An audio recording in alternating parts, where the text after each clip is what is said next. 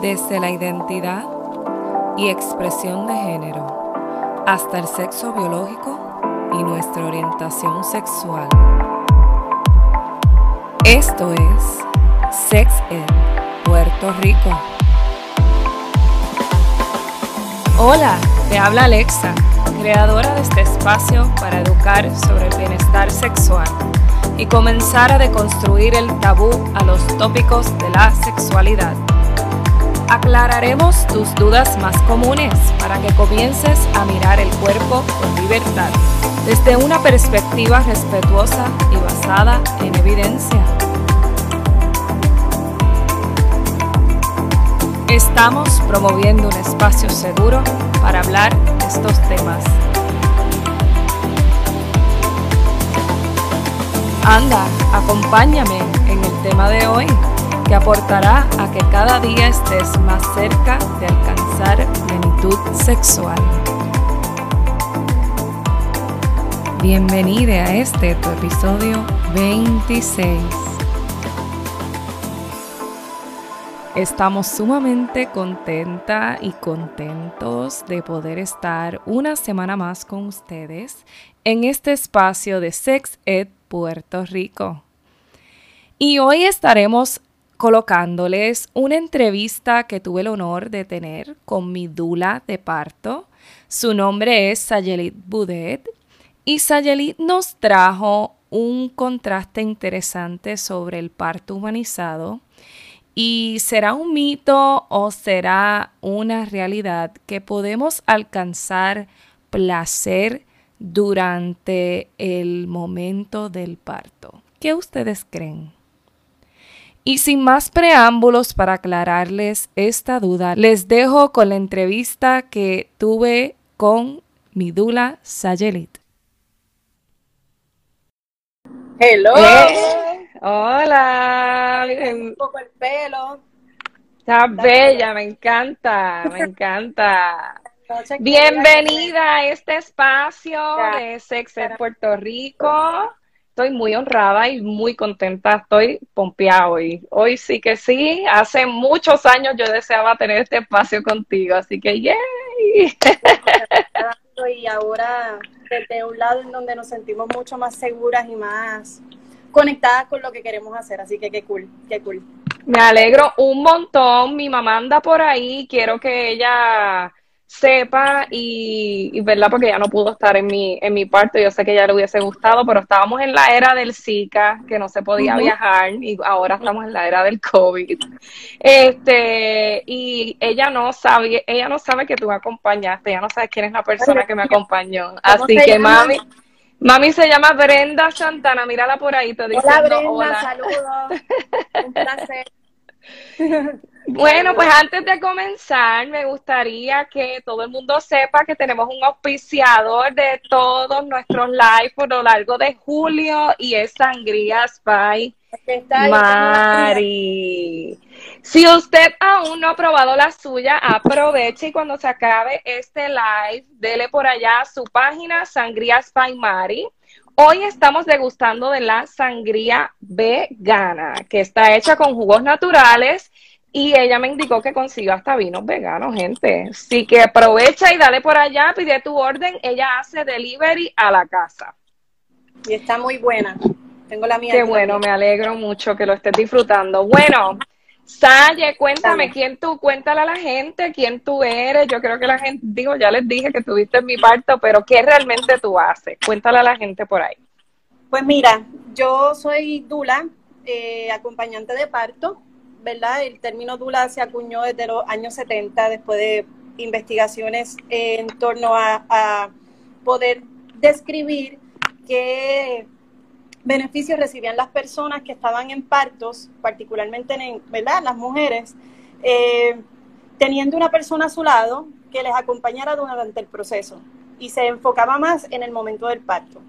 Eso ha ido, ¿verdad? Eh, transformándose, se ha hecho mucho más común. Eh, realmente no se ha hecho mucho más común, pero ha tenido más, más auge en los pasados años. La dula per se, lo que es el rol de la dula, ha existido toda la vida, ¿verdad? De la, de la humanidad, lo que es poder recibir a alguien que te acompañe durante el proceso. Así que hoy día, para redondear un poco, traerlo más al, a, ¿verdad? Doy un poco de trasfondo histórico, pero traerlo más a la, a la actualidad. Hoy día es una persona que toma un curso de un entrenamiento de varios días y tiene la capacidad de apoyar a una persona en gestación antes del día del parto, el día del parto y posparto en términos a manejar la lactancia. Y redondeando un poco en términos a lo que es el parto per se, ese día eh, ofrece apoyo físico y apoyo emocional para manejar el proceso. Así que pues tiene, cada, cada, cada etapa tiene unas particularidades y un apoyo bien distinto, bien distinto. ¿Por qué tú decides eh, hacer este tipo de trabajo, que es un trabajo que no es un 8 a 5, que responde a, a cómo el cuerpo... Sí, porque no, no, tú no trabajas en un horario particular, es cuando la madre decide parir, o el cuerpo decide ahora qué es, y tú tienes que ir, estar disponible y salir corriendo. Y by the way, Sayelit tiene una, una cría. Una niña de siete años. Y llevo en esto, de verdad, un poco más de lo que ella lleva después de que ella nació. Yo comencé en este proceso. Pues mira, yo no sé, es una locura. El, eh, lo, más difícil que a mí se me hizo en este proceso fue el asunto del, del on-call. Eh, ya me acostumbré y ya hasta lo disfruto. Me levanto a las 2 de la mañana, me tomo un café y es como que cool, pero los primeros años fue bien duro. Es duro tener que dejar actividades de tu niña, es duro cambiar tu rutina, es duro hacer una agenda. Yo que me dio mucho trabajo porque yo antes era bien organizada. Y no es que lo haya perdido, pero era, era bien cuadrada en la organización. Ya. Ahora pues fluyo más. ¿Y por qué lo decidí? Pues mira, yo estaba haciendo mi maestría cuando estaba embarazada. Eh, yo comencé en el medio de la maestría, quedé embarazada de Yazarel, que es el nombre de mi hija, y yo no me interesaba. ¿Sabes? Yo cambié 8 o 9 años de estudio que me ayudan hoy día para poder hablar de estos temas por un adiestramiento que tomé en 6 días. Wow. 10 años en la universidad, ¿verdad? En aquel momento como unos 8 años. Y cuando tengo a mi bebé, o sea, cuando estoy embarazada, tengo una emergencia obstétrica eh, bien, eh, pues fatal, y literalmente en el término de lo que es fatal, uno puede morir. Y eso a mí me dejó bien desorganizada. Pero fue bueno porque venían pues tiempos de organización que me han tomado muchos años. Y pues me fui dirigiendo y tomé un curso, el curso de Dula, como para sanar mi dolor, como un proceso de terapia, porque yo estaba en proceso de tesis y, me, y realmente salí del curso no muy enamorada, pero mi hermano parió dos semanas después y ahí se oh. y fue en la casa, ¿verdad? Que es otro, otro cantar. Ahí vi lo que era la dula en vivo, lo que era la partera, lo que era el, el evento de todo el asunto hormonal, cambios físicos, y ahí de esto se chavo, o sea, esto es lo mío. Tú se recordó tu misión de vida. ese fue el día. Mi hermano después se sentó conmigo y me dijo, esto es lo tuyo, tú tienes que ser partera. Y eso fue ya hace, wow, ocho años, siete, vamos para ocho ahora, para ocho años. Pues qué bueno que yo me topé en mi vida contigo. Muchas de las personas que se conectaron en el live que tuve con Noelia pudieron escuchar un poquito sobre mi historia. Yo reseñé algo de la historia en la página de Sayelit, así que si no han visto mi historia de parto, pueden pasar por la página de Sayelit, que es Dula Sayelit. Allá pueden ver la historia mía de parto. Lo único que dejé fuera de esa historia es que yo viví el trauma o el terror del Zika.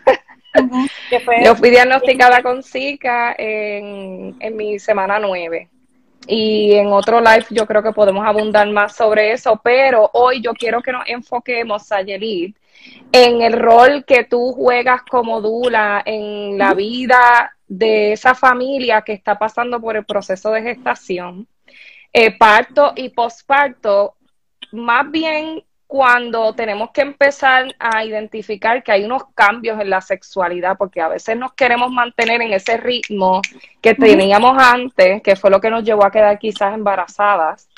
Este, ¿cómo, ¿Cómo tú apoyas ese proceso, si de alguna manera, y qué cosas tú has podido experimentar cuando estás apoyando a alguna familia como, como Dula? Pues mira, para mí tu proyecto es bien inspirador y me encantan proyectos como estos porque eh, como, ¿verdad? como mujer, y voy a plantearme cuál es mi género y cómo yo me siento como mujer, eh, para mí, parte de mi gran crecimiento como dula inclusive y como, y como una mujer más segura, más enfocada en, mi autoestima, en mi autovalía, que, que es un proceso que, que, está en constante cambio, ¿verdad? Fue el descubrir mi sexualidad. Y yo me enfoco mucho en mis clases de parto sobre la sexualidad, pero el feedback no es tan amplio sobre esto. Es un tema bien delicado y, bien controversial para la gente y yo lo toco con, trato de tocarlo con pinza. Si fuese por mí, fuera mucho más abierta, pero sí hay unas limitaciones en el campo. Eh, porque ciertamente hay un aire de si, está, si, eres muy, si eres mamá, no debe ser muy sexual. Entonces eso es algo que choca bastante y cuando trabajo las clases de parto es, siento la incomodidad o la resistencia. Ah. Entonces, es, es algo que yo voy poco a poco, porque para mí es, la sexualidad es extremadamente importante en mi vida, ¿sabes? En todo aspecto. Y lo que es el ciclo menstrual conectado con, con los impulsos sexuales, lo que es el, el, embarazo y todos los cambios hormonales y la misma la conexión que hay entre las hormonas que hay presentes en la sexualidad, en el embarazo, en la lactancia y en el parto son todas las mismas. Eh, como otra, otra experiencia del mismo sistema reproductor. Así que para mí ha sido bien, bien difícil trabajarlo, pero lo trabajo. ¿Cómo lo trabajo? En las clases de parto lo trabajo mucho para hablar de la, del importe hormonal de todos los momentos. ¿Verdad? Que tenemos en todos los momentos oxitocina, tenemos oxitocina en el impulso sexual pre-embarazo tenemos oxitocina eh, en el momento del parto y tenemos oxitocina en el momento de, lactar.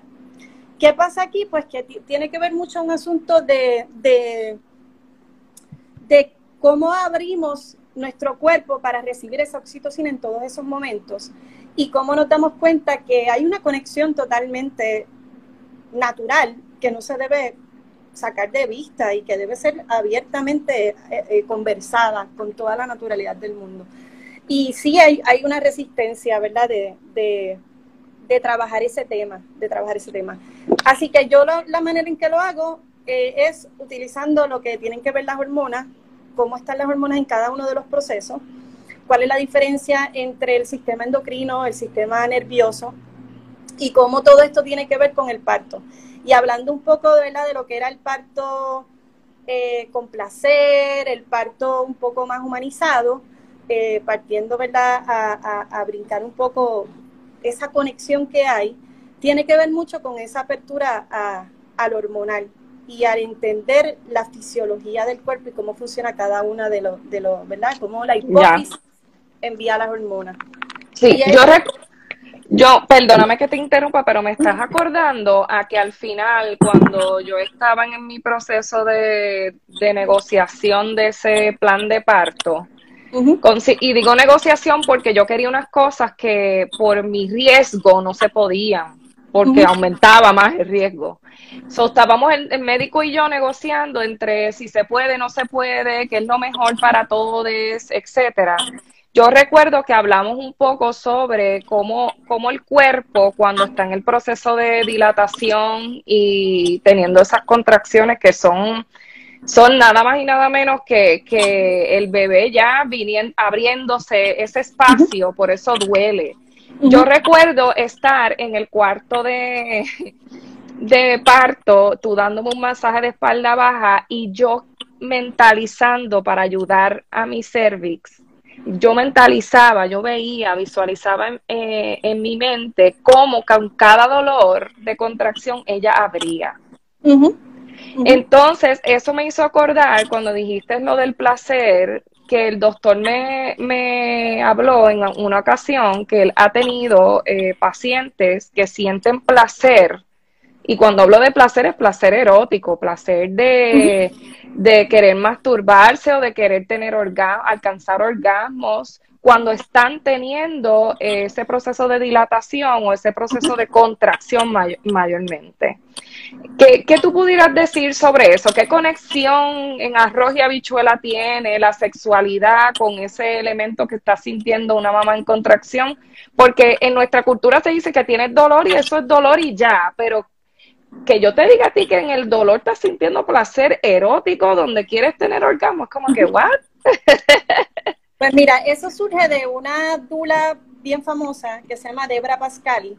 Ella trabaja lo que es el, orgasmic birth y en la teoría que ella plantea no necesariamente es tanto el placer físico con cómo se disfruta ese placer físico en un orgasmo. Eh, ella habla mucho más de lo que es cómo podemos tener un, un parto placentero, refiriéndonos a que el acompañamiento, que el ambiente eh, y todas las cosas que se aportan físicas y emocionales para lograr un parto placentero van a generar más oxitocina. Y al generar más oxitocina es posible lograr tener un, un parto que se refleje hacia lo que es placer, no tanto sexual, sino de que es un parto de crecimiento y de, y de, y de apertura con calma. Entonces ahí vienen unos asuntos que tienen que ver con la intimidad.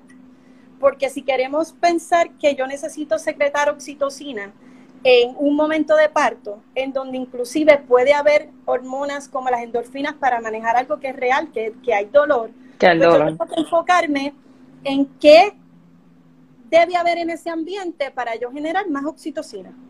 Debe haber mm. caricias, debe haber besos, debe haber intimidad, debe haber oscuridad, debe haber, no debe haber sed, así que deben haber líquidos, no debe haber hambre, porque ¿quién va a tener un orgasmo o algo placentero si está pasando frío? Otra necesidad, tristeza, ¿verdad? O sea, si lo comparamos con el acto sexual, que debe haber conexión, que debe haber... Eh, capacidad de privacidad, ¿verdad? Que tú te sientas que, que tú puedas estar en un espacio donde te puedas expresar tu cuerpo libremente, eh, pues lo mismo se debe remitir al parto y por eso están tan conectados y de hecho es la misma oxitocina que sale de nuestra hipófisis o lo que se le llamaba antes la pituitaria, que yo lo llamo, yo le digo que tiene como, son como llaves, y el útero es como una gran cerradura, ¿sabes? Un espacio lleno de cerraduras que está listo para recibir la oxitocina. Pero si yo no genero un ambiente apropiado, con amor, con intimidad, pueden haber toques. Yo le digo a las parejas en los partos en la casa, yo les cierro la puerta del cuarto, los, los Tóquense. Tóquense, bésense, acaríciense, eh, tóquense su cabello. Para generar contracciones, eh, hacemos toque de mama, toque de pezones, porque lo que queremos es generar oxitocina, pero tiene que haber una comprensión y una liberación eh, de, lo que es la sexualidad y cómo están conectados y cómo cuando en todo momento, aun cuando estés embarazada, aun cuando estés esperando un bebé, aun cuando haya un bebé dentro de ti, tú puedes ser sexual y puedes abrazar lo que es tu cuerpo, lo que es tu anatomía, lo que es tu, tu sexualidad, tu placer. Entonces, partiendo de, de ese de la background, eh, lo, que el doctor eh, Miguel Vázquez se refiere era básicamente este, este documental de Debra Pascal y que fue bien famoso hace más, aproximadamente 10, 11 años, pero esta mujer lleva 25 años hablando sobre esto.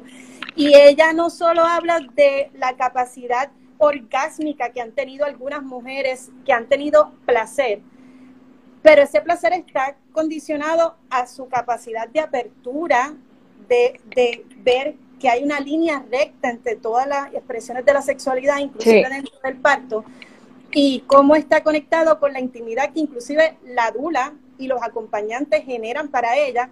En este caso, todas eran mujeres que eh, tenían parejas hombres, de cómo ellos las besaban, las acariciaban, las, abrazaban, eh, se las echaban encima de ellos y como ellas, como tenían esa libertad de sentir, de abrir esa puerta, ¿verdad? Porque es una puerta que está lista ahí y que siempre ha estado abierta. Tenemos que atrevernos a, entrar al mambo y a, no verlo con tanto rollo como que haya placer en el parto, es posible.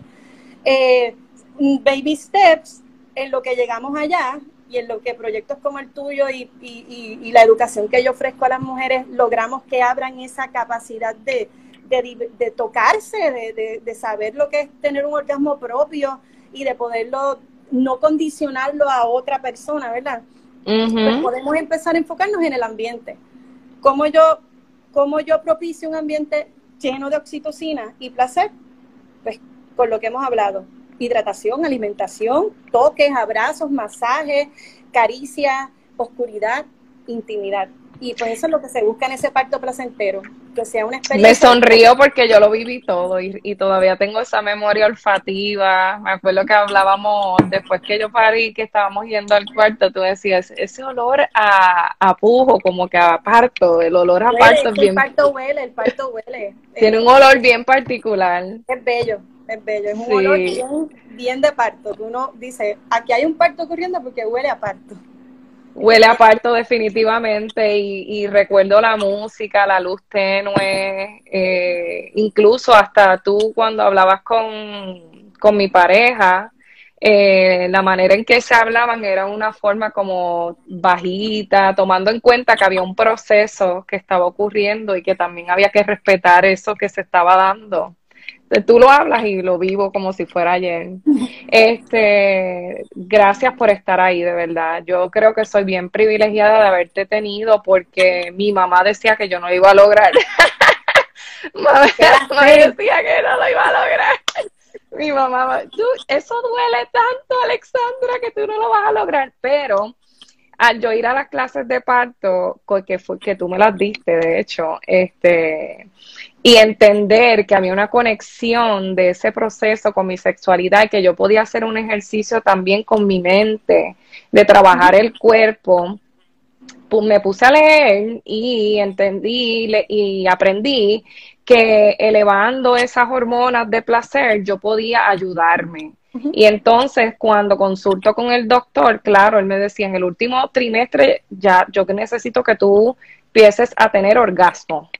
Trata de tener sexo y, si, no, y si no puedes tener sexo porque hay mujeres que, que podemos sufrir de diferentes condiciones en el área de la vagina, como lo es resequedad o que te está, la hormona ya está demasiado de muy on fire que, que no te permite tener placer con la penetración, pues mastúrbate, me decía Alessandra, necesitas porque eso es parte del proceso que te va a ayudar a poder entrar naturalmente al, parto, al proceso de parto. Así que eh, ya tú diste la explicación, como quien dice, a menos que quieras abundar de por qué se dice que tenemos que tener orgasmos o masturbarnos antes de parir. Lo que me faltaría, ¿verdad?, ampliar en torno a eso es eh, eso de las llaves que te estaba mencionando, si es, un, es autoplacer, es, es, masturbación, pues ahí es un, eso es un éxito, entonces eh, eso es seguro, ¿verdad? Eso, eso va a funcionar, pues porque estamos haciendo ese útero trabajar y practicar. Si lo hablamos de, de un sexo eh, entre hombre y mujer, ¿verdad? Planteando, ¿verdad? Eso, esos dos, dos fisiologías, eh, y hay penetración, y en esa penetración hay eyaculación, la razón por la cual recomiendan sexualidad en el último trimestre es porque el semen es una sustancia alta en prostaglandinas. Y las prostaglandinas son unos lípidos, son grasas. Y las prostaglandinas son bien interesantes porque aunque no son hormonas, son como que una, una, una sustancia que actúa como las hormonas. Cuando la prostaglandina se pega a un corazón, lo hace apoyarlo a latir. Cuando la prostaglandina llega al, a la cervix, la hace ablandar, la hace hacerse presta para el proceso. Y un ejemplo que yo utilizo mucho para perder el miedo del parto es que la gente piensa que, nunca ha tenido un parto y cada mes y cada, sex, cada vez que tienes sexo tú estás teniendo un parto porque tienes las mismas hormonas en el mismo momento, ¿sabes? Dentro de un espacio de intimidad, calor, soledad, intimidad, eh, seguridad, perdóname, y tienes, si hay eyaculación, tienes un semen que llegó a la cervix y ese semen que llegó a la cervix depositó prostaglandinas y al depositar prostaglandinas en la cervix va a provocar que ella quiera abrir porque lamentablemente la sexualidad está hecha para preñarnos. Así que Exacto. llega el semen a la cervix y la va, lo va a provocar que abra, que expanda, porque quiere entrar adentro de los espermatozoides. Así que tienes un útero que luego, después que terminas de tener sexo, haciendo un ejemplo con eso, queda latiendo, que no, latir no es otra cosa que contraerse. Así que tú estás teniendo micropartos durante toda tu vida desde el momento en que te iniciaste en la sexualidad. Y es importante que no le tengamos miedo al parto porque nosotras sabemos parir. Y eso por ahí se dice mucho, nosotros sabemos parir No, nosotras sabemos parir porque hemos tenido sexo, porque hemos tenido un orgasmo, hemos tenido orgasmo porque tenemos un útero que funciona. Así que cada vez que tenemos sexo estamos teniendo unos micropartos. Y la prostaglandina lo que hace es que llega a la cervix y la activa. Así que por eso es que recomiendan que tengas mucho sexo para que tengas orgasmos y las llaves lleguen a la herradura y ese útero Empieza. Y si tienes una pareja que es hombre, si hay eyaculación, la prostaglandina llega a la cervix y la abra, la expanda para que entre, porque lo que quiere es chupar los espermatozoides y, y embarazarte. Así es que funciona la vaina. Entonces, pues por eso se recomienda para que tengas ese útero como que trabajando, para que tengas ese eh, preparándose para el proceso y que cuando ocurra el parto ya haya una preparación y una, y una práctica fisiológica. Y si tú vienes a ver, es como que todos los fluidos corporales, incluso las conductas que tenemos primitivas de la sexualidad, tienen su función. Y no es una sola función, pueden tener múltiples funciones. Sin, y sin embargo, a veces pensamos que es solamente una cosa. Y yo creo que para hablar sobre lo que es el parto humanizado, no hay otra cosa más maravillosa que para entender el derecho que tenemos a un parto humanizado, hay que conectarlo con la sexualidad. Nadie merece tener sexualidad, a menos que sea algo que le guste y lo quiera hacer, pero nadie merece tener sexualidad en un espacio con luces prendidas, con gente mirándote, con gente eh, entorpeciendo tu espacio. Cuando tenemos una mentalidad de parto humanizado, que es esa, esa, ese respeto con el que tú dices que yo me, me, me llevo en el espacio, es porque tengo respeto a la sexualidad, tengo respeto a los cuerpos en otros eventos en donde está la oxitocina. Y, y, debemos visualizar que el parto humanizado debe estar conectado más con la sexualidad porque el mismo respeto que le damos a esos espacios debemos dárselos también al proceso del parto y el nacimiento, que es la culminación de, de esa interacción sexual si estamos hablando solo enfocándonos en hombre y mujer, ¿verdad? Claro. Gracias por esa información, Sayeli. Como siempre, yo a mí me encanta escucharte. Es como si estuvieras reviviendo esas clases de parto otra vez. Te voy a leer un viaje. Ay, no, es maravilloso porque la sexualidad no es solamente lo, el acto coital, es todo, el, son los cinco sentidos, el cuerpo completo, es salirnos del placer coital, del orgasmo solamente, del éxtasis, de eso erótico, es irnos a degustar un buen plato de comida, esa memoria olfativa, esa música. Yo me voy a mi parto. A mi parto yo tuve mi, mi música instrumental que yo pedí, que yo pedí una, eh, ¿qué, fue lo que yo pedí? Mozart, a mi hora de Mozart. Luz tenue, vainilla y lavanda. Mira para allá, tú te acuerdas. Vainilla y lavanda. Y por favor, ayúdeme con estos dolores. Y la verdad es, porque yo quería parir. O sea, ya había sido demasiado tormentoso vivir varias pérdidas encima de eso, logro un embarazo, me dicen en la semana nueve que tengo Zika, en aquel momento había que abortar porque tu bebé venía mal, ¿sabes? Fue bien complicado. Y vivirlo en honra completa, respetando ese proceso, pensando que podía ser el único que yo tuviera, yo agradezco inmensamente que la vida te haya puesto en mi camino. Así que voy por ahí a leer algunos comentarios, me estoy acercando porque yo estoy media cieguita, gente. Así que voy por ahí a leer algunos comentarios me estoy acercando porque yo estoy media cieguita, gente. Eh, tengo por ahí a Glory que está diciendo, me encanta, coño. eh, Vico dice, poderosa información, asombrada como siempre. Taller eres la mejor, dice Joe Mon. Hay, hay, corazones, hay corazones. Hay un montón de corazones. Si alguien tiene alguna pregunta para Sayeli, aprovechenla, que muchas de estas preguntas hay que ir a la clase de parto para poderlas hacer. Así que aprovechen que está ella aquí. Yo voy con la primera pregunta y es que alguien por ahí pregunta que si hay alguna diferencia entre una dula y una partera. Y si no hay diferencia, si son igual, diferentes, ¿qué hace cada persona? Hay una diferencia gigante, ¿verdad? La partera se enfoca al ámbito clínico, eh, tiene un entrenamiento formal, de entre dos a cuatro años, depende de la institución en la cual ella se matricule. Hay una certificación igual que la DULA, pero hay una certificación y hay un examen de certificación como cualquier otra profesión, como puede ser un médico, un abogado, un, ¿verdad? Hay un examen que te certifica y van a la universidad per se. Eh, la DULA, más sin embargo, no. La DULA es un adiestramiento de seis días seis meses, depende de la institución, como lo quieran, lo lleven. Eh, y en ese adiestramiento te enfocan para tú saber lo más básico del embarazo, lo más básico del parto y cómo trabajar el posparto. Otras experiencias va a depender de la dula y por eso siempre es importante entrevistar a la dula y saber cuál es su background, ¿verdad? Porque es un, es un entrenamiento cortito de seis días. Así que la dula no hace exámenes físicos, no hace exámenes vaginales, no te toca tu cuerpo como podría tocarte una partera, que no tienen comparación, pero podría ser una comparación que no es justa con un, con un médico, ¿verdad? Porque es otro tipo de cuidado, son dos cuidados totalmente distintos. Así que si quisiéramos poderlo entender, la partera es la doctora y la dula podría enfocarse, ¿verdad? Como la enfermera, algo así. Algo así podría. Lo que pasa es que tienen terminologías diferentes. Pero para la persona, ajá, la persona que pregunta no es lo mismo. No es lo mismo. La dula acompaña y la partera trabaja como quien dice todo lo que tiene que ver con lo físico, el proceso, lo médico. lo clínico, lo clínico. la partera oficialmente es un profesional de la salud. Ese es su título. La dula es un paraprofesional de la salud. Es un acompañante.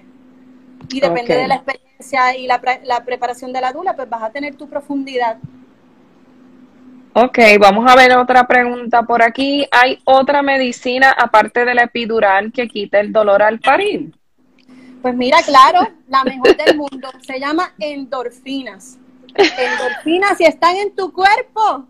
Sabía que iba a decir eso. Eh, pero tiene que haber intimidad tiene que haber amor, tiene que haber, no, no puede haber sed, no puede haber frío, no puede haber miedo. Así que la preparación previa al proceso del parto es trascendental para que tú puedas generar endorfina.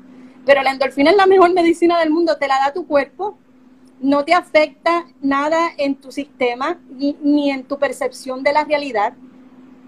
Eh, las catecolaminas, que son la adrenalina y la, y la, y eh, la adrenalina y el cortisol te la van a detener en el momento del pujo, por eso tú estás en el parto así como que borrachita, esas son endorfinas, tu cuerpo dándote medicina y tu pareja dándote besos y la dura dando masaje. Entonces, luego de cuando tú sientes esa bajada de bebé, que ahí es donde pueden reflejar que haya placer, el cuerpo te pide adrenalina y las catecolaminas, que esas te van a levantar. Por eso en el pujo tú quieres levantarte y y tienes una energía que tú no entiendes que hace cinco minutos atrás estabas dormida. No tenías. Exacto. Así que la endorfina es la mejor medicina. ¿Y la temblequera? La temblequera. La temblequera es maravillosa porque es importe hormonal. Es como cuando tienes un buen, buen, buen, buen orgasmo, que ya lo sabes hacer, lo sabes manejar, tienes tu orgasmo maravilloso, súper, mucha, mucha, mucha eh, oxitocina en tu cuerpo, te vas a quedar temblando. Pues el, el parto es lo mismo, es un evento con sexualidad. Mucha oxitocina va a provocar. ¿No te acuerdas que me pasó una temblequera horrible? Uy, pues eres una mujer con mucha conexión de lo que es la oxitocina alrededor de tu torrente sanguíneo. Y cuando termina el proceso, te quedas temblando. Ajá, me quedé como, como si tuviera frío. Exactamente, y es involuntario. Como en la sexualidad. no lo podía parar, exacto. No lo puedes ah. parar. Ok, gracias. Esta, esta es la pregunta que se lanzó por ahí. Entonces vamos con la próxima y última pregunta. ¿Cuál es tu recomendación, Sayali? ¿El parto en casa o hospitalario? Qué preguntita esa. Ah, ¿Cómo me tiro a eso? Bueno, el mío fue hospitalario, pero fue hospitalario, pero tiene una magia el parto humanizado hospitalario con un buen profesional de la salud que sea que esté abierto o abierta o abierte a lo que es el respeto por la integridad de la persona, ¿verdad? Eh, sea mujer, sea lo que sea. Como mi doctor. y, el, y el derecho que se merecen las personas, pues eso es, es trascendental. Y seleccionar una buena dula. Por eso es importante ah, entrevistarla y saber cuál es su preparación, cuál es su experiencia, eh, cómo ven el cuerpo de la mujer, cómo ven la sexualidad, cómo, cómo, cuánto creen en ti, cuánto creen en ellas mismas también, porque es importante, si tú vas a depender o a depositar, mejor dicho, tu apoyo en una persona que te va a acompañar en un momento tan importante en tu vida, tiene que amarse y tiene que creer en ella y tiene que sentirse segura y, empoderada ella también porque eh, te va a acompañar a que tú logres tu propio empoderamiento. Entonces tiene que haber una, un trabajo que ella esté haciendo en ella también. Así que respondiendo a la pregunta, bien difícil. Por un tiempo era un poco más neutral. Con el paso de los años me he enamorado mucho más del parto en casa, tengo que admitirlo. Aunque reconozco que con esos factores, un buen doctor y una buena partera, doctor, doctora y una buena dura, perdónenme, y un esposo, eh, acompañante, esposo, pareja, eh, lo que sea, que, sea de tu, de tu, que te acompañe, que esté empoderado a atreverse a tocar. Porque eso es un asunto también, y pasa un poquito más con los hombres, benditos, que ellos se ponen ahí como que medio trincos y yo tengo que como que ayudarlos a soltar con mucho respeto de lo que es la relación entre los tres, pero ayudarlos a soltarse, a atreverse a besarte. Como que dale, dale. Dale, dale tú ahora. Pero se pueden tener mi preferencia son los partos en el hogar, por la libertad que tienen, pero se pueden tener partos humanizados y bellos dentro del escenario hospitalario, pero tienen que haber unos factores de preparación y de selección de acompañantes importantes. Exacto, eso no, eso no es un proceso tampoco que uno decide, uno piensa que uno lo decide al principio, pero uno también tiene que ir evolucionando y viendo cómo va el desarrollo del embarazo para ir tomando una decisión que sea sabia y velando la seguridad de bebé y de mamá. Este, claro, hay unas libertades en la casa, gente. Recuerden que no tienes las reglas del hospital.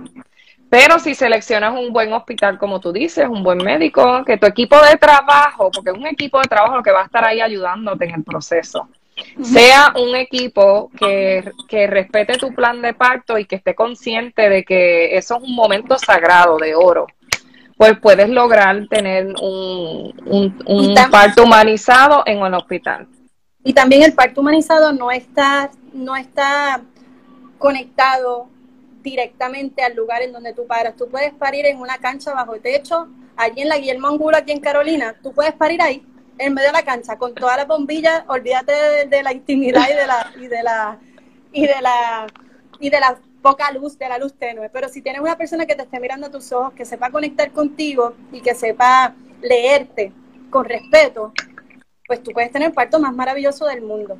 Y, y yo creo que, que el parto en el hospital podemos lograr que salga de ese, esa dificultad que lo, que lo, donde lo tienen anclado cuando empecemos a mirarlo como un parto con respeto y un parto con respeto a lo que es la esencia de la persona que está en ese momento. Y yo creo que, que se puede, falta mucho trabajo para hacer.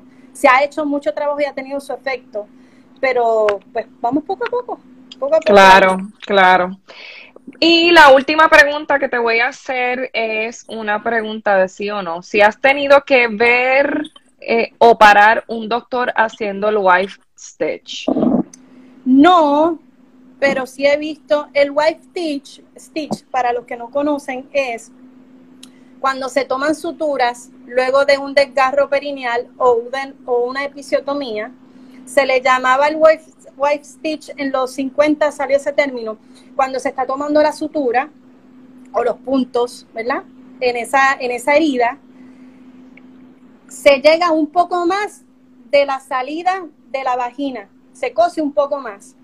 Eh, y, ese, y esa sutura, que era un puntito más o dos puntitos más de lo que se debía, provocaba que las mujeres no sanaran bien el área de la herida, o cuando, o además de no sanar bien, la, la, penetración fuera bien dolorosa porque el espacio para el pene era muy pequeño. Esto en casos de, ¿verdad? Parejas que están teniendo hombre y mujer teniendo relaciones sexuales. Así que eso, ¿verdad? Para que entiendan lo que es el white stitch. Que cosían de más. Que cosían de más. Yo no lo, yo no lo he visto, pero sí he visto comentarios.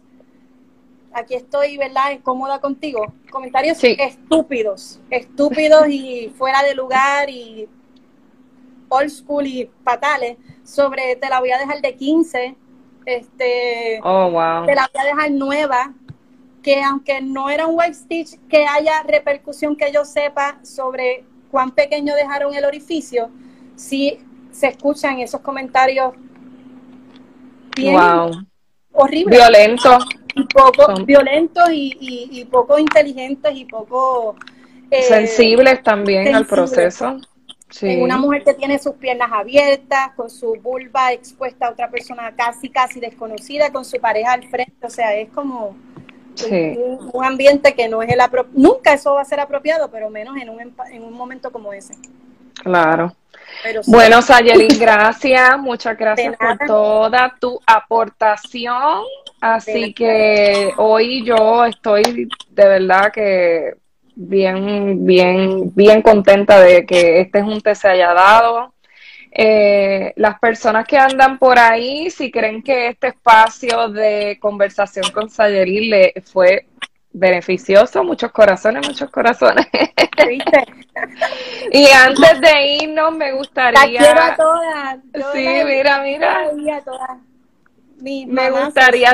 Ahí está todo el mundo diciéndote: Hola, hola. Tienes bastante gente por ahí conectada. Saludos a todas las personas que entraron casi al final. Vamos a estar poniendo la IGTV en Sexed Puerto Rico. Sexed Puerto Rico es una plataforma de educación sexual humana que trabaja desde la perspectiva de respeto, diversidad, basado en evidencia. Por eso a mí me gusta hacer estos en vivos con gente que trae sus vivencias, sus experiencias y que también tienen una base eh, educativa, un poco para que puedan traer la base científica y biológica, porque a veces nos quedamos en el mero hecho de la cultura y la sociedad y nada más y no, y no estamos trayendo todo lo que tiene que ver con sexualidad de manera también holística.